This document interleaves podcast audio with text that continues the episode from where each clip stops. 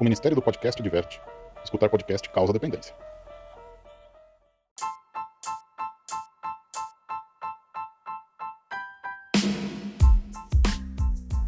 E aí, pessoal, beleza? Começou mais um podcast Ufologia Ideias para você. Esse mês de agora, setembro, iremos completar um aninho de vida. Olha só que maravilha, hein? Um aninho de vida, acho que no dia 13, se eu não me engano. Preciso dar uma olhada direitinho. Mas já estamos nos aproximando. Gostaria também de agradecer os 40 mil plays do podcast. Nossa, se eu pudesse agradecer as 40 mil clicadas que vocês deram no play aí, é, eu faria isso com certeza, né? Já é uma caminhada aí, né? Amadurecendo o podcast. Muito bacana, muito legal, né? Bom, novidades, novidades dessa semana. Além da camiseta Ufologia Ideias lá no ufologiadequintal.com.br, o amigão, parceirão Rony Goltara também abriu a loja flutuante.com.br e tem uma arte exclusiva lá do podcast Ufologia Ideias para você. Camiseta muito bonita, preta, do jeito que eu gosto, se você quiser. Muito bacana e tem cupom de desconto também. Tá legal? É... Gente, são tantas coisas que temos aqui para falar. O canal do Telegram, tá? Se inscrevam no canal do Telegram. O Instagram, se inscrevam também no Instagram, né? Me sigam no Instagram e no Twitter, né? Também, se você quiser ajudar esse podcast crescer, evoluir ou comprar um computador, né, para fazer os podcasts de maneira mais fácil, de maneira mais rápida, de maneira de mais qualidade sonora, você pode se tornar um apoiador oficial no apoia.se barra ufologia e ideias e também receber, recebemos, eu recebi o primeiro Pix, o primeiro Pix aqui esse mês. Se você quiser fazer a sua contribu contribuição via Pix, é muito bacana porque não terei taxas a pagar, né? A pessoa que contribui no Apoia-se uh, não é 100% que, que vem para mim. No Pix não tem taxa nenhuma. Pessoal que não tem cartão de crédito, tudo quiser ajudar, contribuir, será muito bem-vindo. E vamos continuar. Essa, esse mês falhou a campanha dos livros, né, sorteio dos livros, mas agora para setembro teremos dois livros, né, dois livros de sorteio em comemoração ao, ano e esse mês de agosto que eu fiquei devendo, inclusive o Cadu Gazola tá aqui, tá aqui com ele. Eu vou fazer o envio ainda. Tá legal, pessoal? Então vamos lá no episódio de hoje.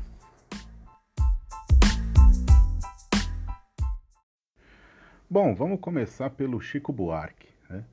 Eu coloquei lá nessa semana uma playlist no Spotify de músicas uh, que tem uma conotação ufológica, né? Então a playlist chama Ufologia Ideias Nacionais. Né? E tem uma música que eu gosto bastante do Chico Buarque, que é Genil Zeppelin. É claro que uh, essa música é uma crítica à sociedade da época, né? Ao momento que eles estavam passando, né? mas é, sempre que eu escuto essa música, eu vejo um, um o Zeppelin como um grande disco voador que, que chega, né? Não sei se realmente foi é, a intenção é, era essa, creio que não, né? Mesmo porque é, é essa música ela compõe a ópera do malandro, mas o Chico Buarque teve um depoimento aqui que ele gravou em 79, né, de alguns avistamentos que teve lá no Rio de Janeiro. Vamos lá. Você já viu um disco voador? Eu vi um congresso de disco voadores. Não posso dizer que sejam disco voadores porque. Ah, você viu vários discos Vi voadores? vários. Era uma Vários. esquadrilha de discos voadores? É, o que eu vi era uma coisa assim. Aonde você viu? Aqui, aqui no Rio. Mas aí eu fui pro show, eu fazia um show com a Betânia no, no, no Canecão. Mas tinha uma porção no céu.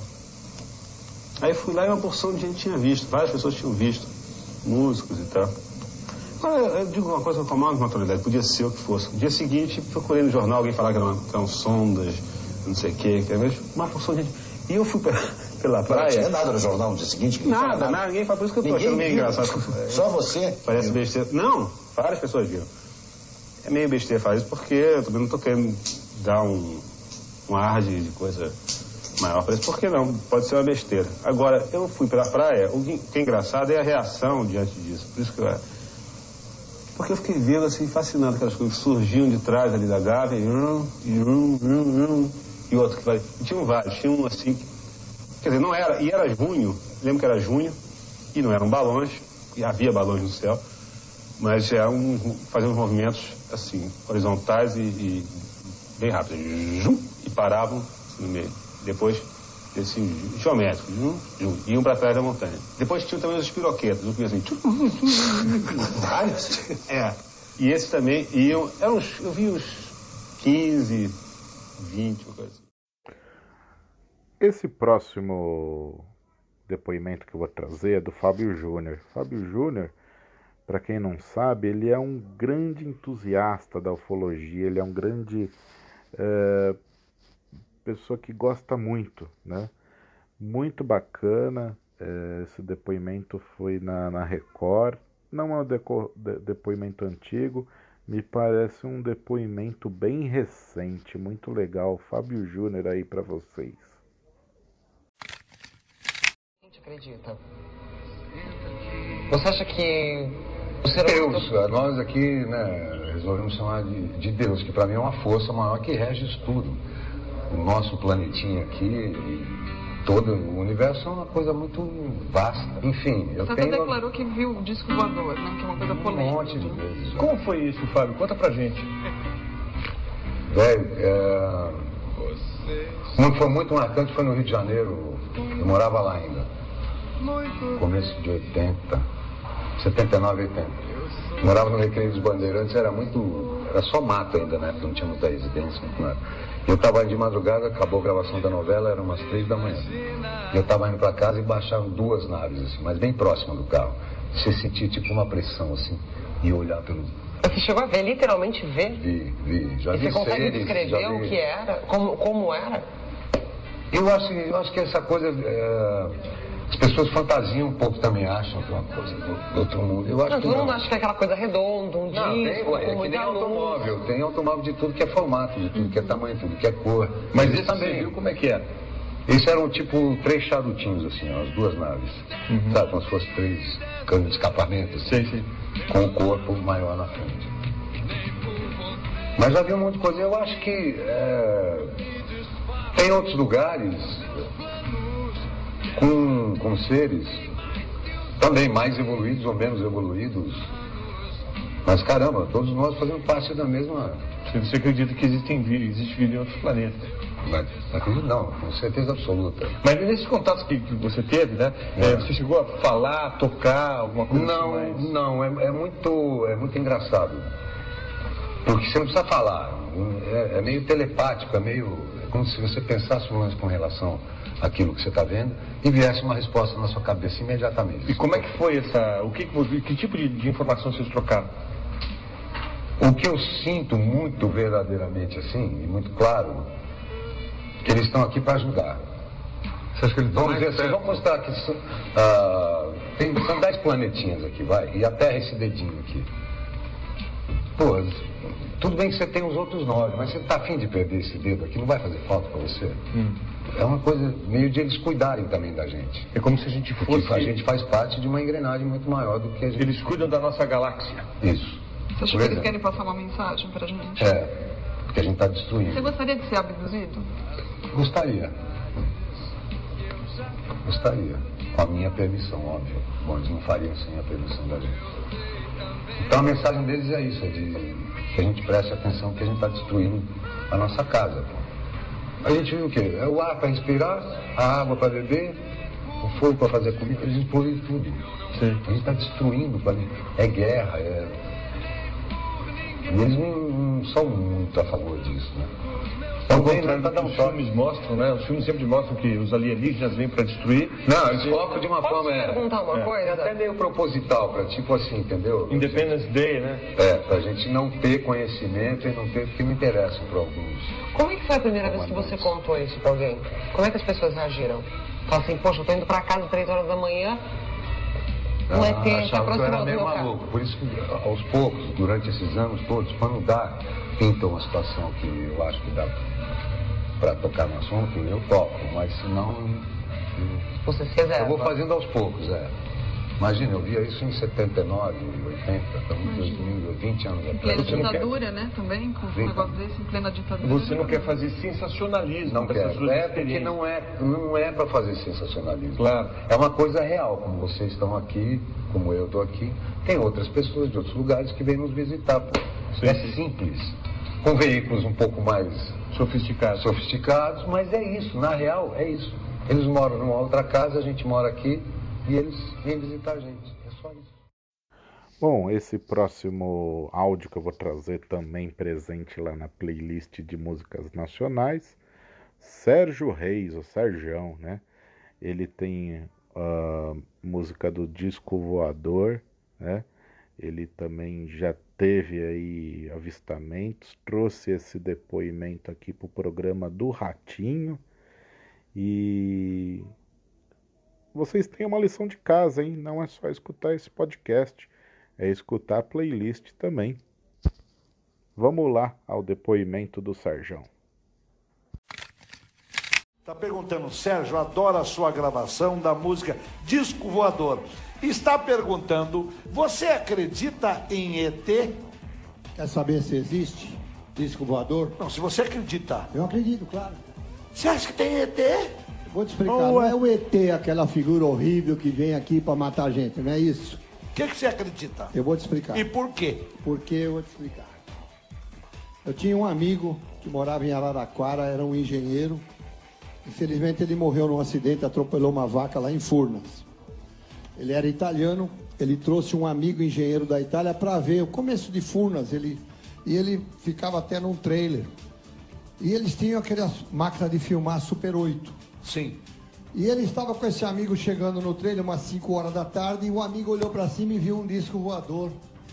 Se você olhar aqui para o estúdio, ele por duas vezes o tamanho disso daqui, bem grande. Voando a uns 2 mil metros, mais ou menos, muito leve, cinza, chumbo, o mesmo que você vê no desenho. Você viu ou ele? Eu vi, não, eu, te- eu vi 10 vezes esse filme, Super 8. Assim, ó, voando baixinho, 2 mil metros, grande, devagar. E ele entrou numa nuvem, e aquela nuvem, quando ele entrou, ela ficou cor de abóbora. Ela mudou de cor, ela ficou quase dessa cor. E depois acabou o filme, dava um minuto e meio. E muitas e muitas vezes eu vi esse filme, até pedi pro filho dele, arruma isso pra gente mostrar. Mas ele falou, papai morreu, tem mais de 5 mil filmes, não catalogou, já deve ter acabado. Mas ele tá aqui um homem de 73 anos que viu. Bom, agora não poderia faltar deste episódio o grande síndico deste país, o Tim Maia. Tim Maia que vocês vão ouvir agora. O cara manja muito de ufologia, manjava demais. O cara era muito fera, fera demais, feríssima, sabe? O cara conhecia, conhecia os ufólogos, conhecia as operações, os, os grandes, os grandes acontecimentos ufológicos do Brasil e o, o vídeo que eu mais gosto da ufologia ele vai citar também, que é o OVNI do Capão Redondo. Então, pessoal, fiquem aí com o grande, o mestre Tim Maia e depois deem uma pesquisadinha sobre o OVNI de Capão Redondo. É uma imagem realmente chocante e inesquecível. o, por exemplo, o falecido ah, General Uchoa tem vários livros, o Marco Antônio Petit tem livros sobre isso, o, o, seu, seu Fraga, o José, José Fraga. Em Brasília você vai encontrar várias entidades, pessoas que lidam com isso diretamente todos os dias. Pessoal do Orion, que transa com os seres intraterrenos. Os seres intraterrenos chamam-se os lunares, são naves que nos visitam, são seres que já habitam a Terra há, há milhares de anos. Isso não é de hoje, viu, doutor Rony? Então é bom que você se, se ligue nessa e é bom que o Brasil se ligue nessa, porque o Brasil é um dos maiores centros ufológicos do mundo. Aqui acontecem os maiores contatos. Agora em Varginha mesmo, houve um contato muito, muito, muito direto, muito sabedor, todos souberam daquele contato.